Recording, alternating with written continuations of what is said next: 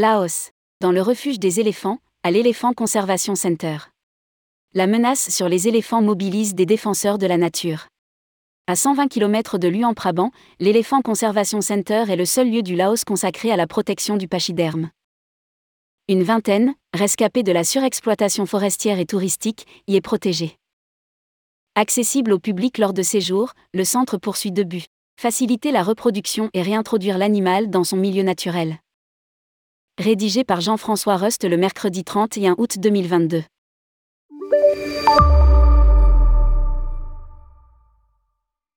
Le pays du million d'éléphants fait profil bas. Des décennies de déforestation, de surexploitation de l'animal pour le débardage du bois et de braconnage ont décimé l'éléphant au Laos. Aux dernières nouvelles, on en compterait plus que 400 à 450 à l'état sauvage auquel il faut ajouter 400 autres captifs, employés dans des entreprises de débardage forestier ou reclus dans des pseudo-centres touristiques. La menace sur l'espèce mobilise des défenseurs de la nature. Alors que le gouvernement laotien, conscient de l'urgence et de l'impact sur l'image qu'entraînerait sa disparition, a renforcé la loi contre le débardage forestier illégal, des hommes et des femmes, laotiens ou étrangers, s'activent pour sa protection. Veto du gouvernement.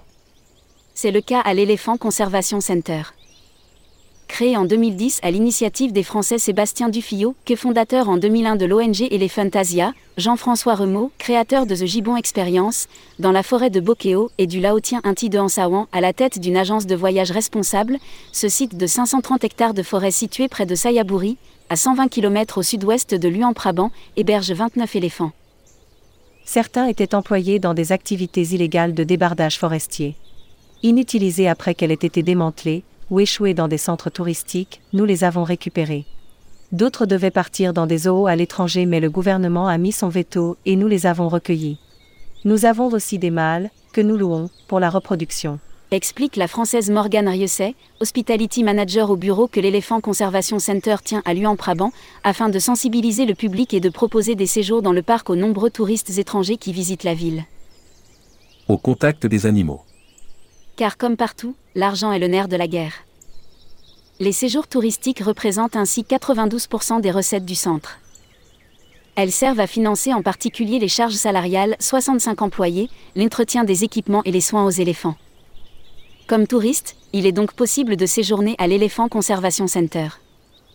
Grâce à quatre formules.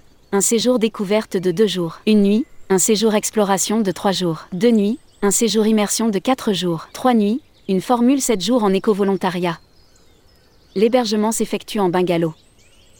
Sont inclus le transport en minivan depuis Luan Prabang et l'arrivée au site en bateau, le centre est au bord d'un lac, les repas, une randonnée en forêt, la visite de la nurserie et de l'hôpital, le bain des éléphants, la rencontre avec les animaux et leurs cornacs, l'entraînement aux soins et des contacts approfondis avec les pachydermes pour les séjours 3 jours, de nuit. Ce séjour est proposé à partir de 220 US dollars par personne. Ceux qui optent pour l'éco-volontariat participent aux différents projets en cours. Programme scientifique. Car naturellement, le centre planifie des actions pour sauver l'animal.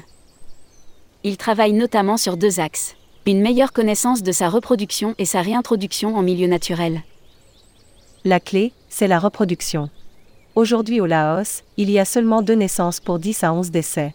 Illustre tragiquement Morgane Rieuset.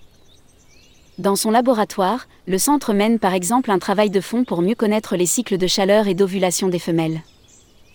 Il observe aussi si les mâles, par leur comportement, sont capables de détecter ces cycles. L'objectif est de présenter la femelle au mâle au moment le plus opportun. Résume Annabelle Lopez Pérez, biologiste espagnole travaillant au centre. Avec l'équipe du site, son job consiste aussi à suivre les grossesses, en instaurant des protocoles d'accompagnement et de surveillance. Elle conduit également une étude de management sur les mâles, naturellement agressifs, pour aider les cornacs propriétaires d'animaux à les chaperonner sans risque et à améliorer leurs revenus en les proposant pour la reproduction. Remise en liberté. Le second volet touche à la réintroduction des animaux captifs en milieu naturel. C'est notamment le travail de Chrysanta Pinto, un autre biologiste, américaine. La clé est ici de s'assurer que les animaux relâchés vont pouvoir évoluer naturellement en troupeau nous effectuons des essais progressifs de remise en liberté pour observer leur comportement et recueillir des données sur leurs occupations. Témoigne la chercheuse. En mars, Quelques spécimens ont été relâchés durant un mois dans la forêt voisine du parc national de Nampoi, où vivent aussi des éléphants sauvages. L'analyse de cette expérience permettra de déterminer les conditions du passage à l'étape suivante. La remise en liberté en fin d'année des éléphants, munis de colliers GPS, pour une durée plus longue. Pratique. Hébergement. Elephant Conservation Center en dortoir, bungalow ou lodge sur le site elephantconservationcenter.com. Maison Souvanafum à Luan Prabant. Cadre de luxe dans cette ancienne villa princière, pour un séjour tout confort. Déco traditionnelle soignée, restaurant, jardin et piscine. Chambre, coquette. Office de tourisme du Laos. Tourisme Lao. Orgue.